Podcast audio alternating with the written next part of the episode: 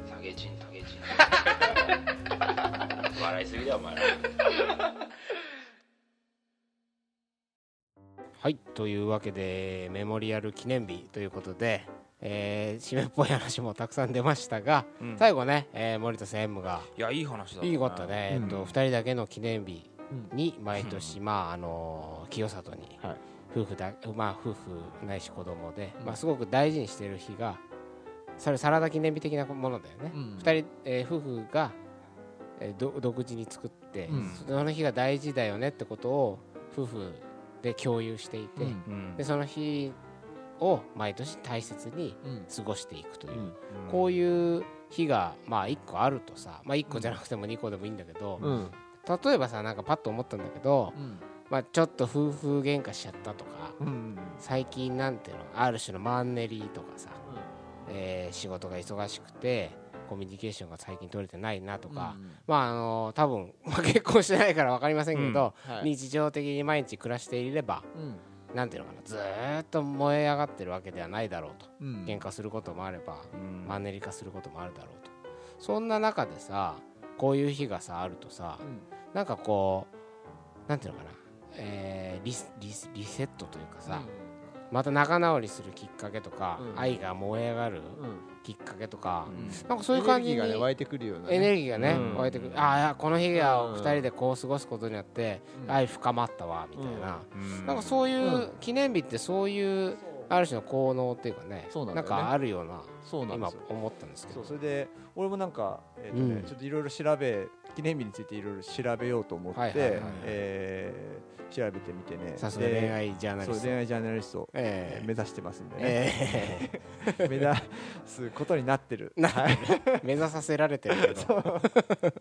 えっとねこれね人生のくくり方、えっと折り目節目の社会学っていう本ほうでさすがジャーナリスト もう付箋がめちゃめちゃいっぱい出てるよであるねでなんかねこれは ね、えっとうんいろんな人生のえっ、とそのふ節目あ節目とかねえっ記念日とかもそうだもんね記念日結婚式もそうだし、はいはい出産とかもそうだ、出産に あまあつわるいろいろ話があるじゃないあーそうだね結構節目があるでしょまあ誕生日なんかそうだもんねそれこそあのめでたくないけどお葬式の話とかねああそういう話もあるんだけれどもうんそれでそこで、えー記念日っえていうものについていろいろ触えれられていて、うんでこれはねで民族学でいう晴れ時計の話につはあながると、はあ晴れとけってあ晴るれ時計ってあねるよね、えっと、晴れっていうのは要するに、えっとうんお祭りうんはいはいはのい場とかね、うんうん例えば、えー例えば正月とか、うんまあ、クリスマスとかでもいいんだよね、ああそういうまあなんかイベイベントイベントうん盛り上がる日盛り上がる日うんっていうのが1年の中でなうん何個かあると、はいそはれい世界中見てもどこのあー国にもはいはいまあ、必ずあるわけうんねでこれなんでこれがあるのかっていうと、うんうんうんで一方でで対になってる概念が「け」っていうけねけけは要するにこれけ日常あ日常日常って意味だねでああなるほどねはあはそあうでこの「け」をねその、うんうん普段とか日常的っていう状態をそのまま放置しておくと、うんだんだん元気がなくなって枯れていく性質だなあのも毛のってであいるうとのは毛っていうのはあほっとくとマンネリ化していくってこそとかうそう普通そう普通の状態っていうのはうではあはあそんなふうに毛が枯れてくるとそこにもう一個、うん汚れっていう状態が生まれる状態汚れ、うん、汚れってそういうことなんだそうああ汚ねとかそういうことじゃなくじてゃなくて、うんうんうう産んだ状態で何かこう、ああよどんだとかそういう感じかででき毛がその枯れた状態っていうのね、はいはいそれが汚れなんだああはあはあでこの汚れの状態からは、まあ、なんとか脱出しなければいけないと、うんうんうんその脱出手段手段として、うん晴れという場面を用意してもう一度活力を取り戻そうというふうにああしているとなるほどねでつまりい一種のリフレッシュ運動が晴れということだと、まあ、あの一部のその民族民学族者は学あははゆゆ言うと。なるほどそなれるほはどなんか日頃こう仕事をやっていて、うんだんだんだんだん毎日毎日同じことやってると、うんだんだんだんだんこうストレスとか海が溜まってくるから、まあたまには祭りやってパーってやってそう、はいそうはいうみたいなのは、まあ、昔の人もこう今の人も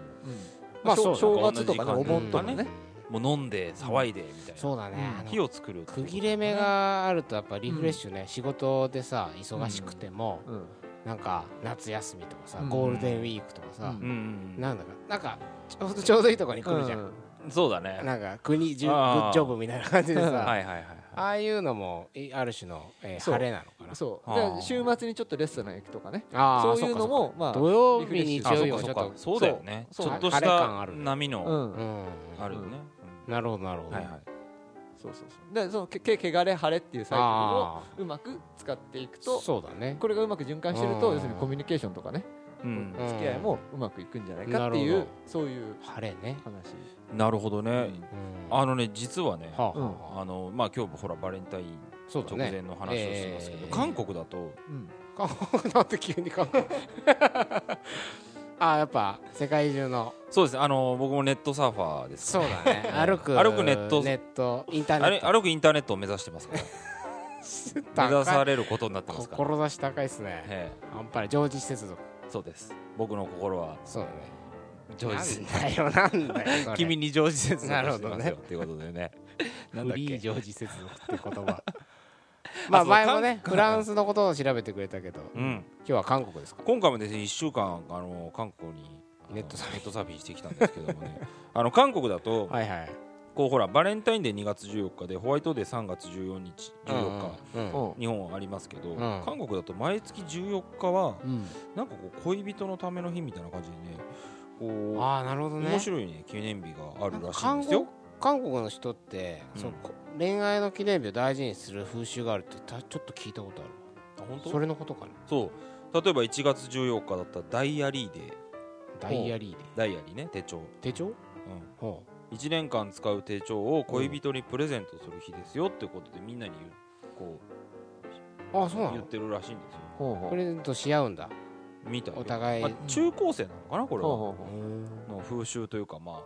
若いはい人たちにはそう伝わっていて、はいはいはいで、まあ、2月14日と3月14日は同じであ一緒なんだバレンタインデーうんホワイトデーで、うん4月14日なんかはねバレンタインデーとあブラックデーって言うんですけどねなんかいいバレンタインデダメーっとぽいねホワイトデーに縁のなかった人たちはいはいはいがお互いを慰め合うと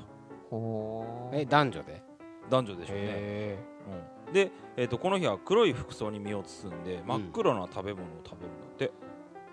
イカスミのスパゲッティとかなんかねチャジャンミョンとかっていうなんか韓国の料理があるらあーしく向こうてまあ黒いんでしょう黒ねい面があるんだそうそうそうそあーうでまあその慰め合う日で男女で集まったその2人が恋人同士はい後にはいねはい恋人同士になることもありますなんとかね効率いい感じするよねそうだね そのバレンタインデーとホワイトデーにんこう恋人ができなかった人がまがあ言うなればあぶれてしまった人がうんそこで次の14日で拾われるうとまくできてますねでさらに言うとはいええもう1個だけねええ5月14日っていうのはあははあイエローデーっていうのかなイエローイエローデーとローズデーローズデでこれは4月14日のブラックデーまでに恋人ができなかった 人たちまたこれま救た済システムがあるわけですよー安倍首相みたいなあれだ ねなんか昔あったよねそういう再チャレンジなんとかみたいなそうもうあーあのどんどんどんどん拾どっんていどくんとできるああでこの日に黄色い服イエローデーですから黄色い服を着てカレーライスを食べながら、カレーうんあカレーライスを食べないとうん独身を逃れられないと、あーあじゃあ必ず食えとうんじゃあこの日はカレー業界ウハウハみたいなうんまあそれはなんかいろいろ業界のあれがあるのかもしれないけうんどここれが中高特に中高生の間では広まってるっていう、へーまあ、実際わかりませんよネットで見た話ですけどいやいや俺もそれ聞いて今調べたんだけどうん6月14日はキスデへーーアンドハンドキャッチデー 恋人同士がキスをする日および手をつなぐ日ほうとかね あでもそういうのってさ、まあうんキスもさ手つなぐのそれは日常的にするまあするははするんだけどでもあえてこの日はそうだねキスをする日ですよっていうとやっぱそのキスにもさうんうんなんかま たうん違う晴れとしての感じが晴れのキスみたいな毎月14日に恋人同士のまあある種のうん汚れを払拭するうんえー晴れの舞台あー晴れの日晴れの、えーシシステム システムっていうのかなもうこう設けられてるとうんううまくこう回るっていそうだねうことだろうねうんだからうんうんそうだよねそのなんかさお菓子業界のとかっていう人いるけどさうんまあそんなことは言わずにこうとりあえず乗ってみたそ方うながんだようなるまほどくいねくっそてうクリスマスもさうんいや別に仏教だしとかって言う人いるけどしかめっ面でもういいじゃん乗っちゃえよってそうそうねまさに今そういう話をしようと思ったんだけどあそうなんですかそうそうそうではまた別の本でねいっぱい出てくこるれねね仕事がはいはいい暇になどうっやたっかてら探すのかねこれわをかんない これね,、えっとねうん結婚式幸せを作る儀式っていうね、はあこれ NHK ブックスから出てる本なんださすけどがジャーナリス トこれねはあはあはあのバレンタインデーの話うんあが、えっとここの本自体は結婚式についていろいろ書いてあるんだけどそのうん派生として、うんうんうんそのバレンタインデーの話で、うんうんそのバレンタインデーに対して、うんはいはいいろいろその業界何をねおうそのチョコレート業界に載せられてるんだああとかはいねはいはいそういう批判がいろいろあるけれども、うんそもそも、はいはいはいそのバレンタインデーっていうのはね、うんえっと、チョコレート業界じゃなくてその前にデパート業界が、えっと、1950年代の半ばぐらいからあそうなのそうやってたんだってへでえそれは当時へーひな祭りセールに代わる新しい商業チャンスを模索してたデパートト業界が、はあはあのー贈り物をする日としてあはあバレンタインデーのまあきある種の企そう画うん別にチョコがどうのこううのんじゃなくねてででもなんかねじゅ70年1970年前に、うん客足が遠のいちゃうんだってそれが入らなくなってああ廃れるんです廃れちゃうのそのブームがその分一回は一回多少はブームにな多る少はブームになって、でうんまた廃れてでへえその後、うん1970年代になって、うんはい小学校の高学年から高学高校生の女の子の間で、 うん好きな男の子にチョコレートを送って愛を告白するという現象が突然生じたんだよなんだそれへそうなのえそれへでーでそ それでそれが面白いなそれを要するにバレンタインデーになんかやったんだろうねえー、ああそうなんかテレビとかなんかあったのかねわかんないけどななんかねまあ少女漫画とかなのかあーなな漫画んとかかきねっかけがうんああったんだと思うんだけどうんそれでそれで70年代の終わりにその女子大生とか OL にも広がってチョコレートの売り上げがどんどん伸びていってまあ義理チョコなんかが出てきたとっていうあそうこなとんだで別にそんな古いものでも古いものでもないしよしそのチョコレート業界業があのよしチうんョコレートの売り上げを伸ばすためにって言ってまあ最近とかねそのそのうんブームができた後はそうかもしれないけれどもあーだただそれもね一回そのえっと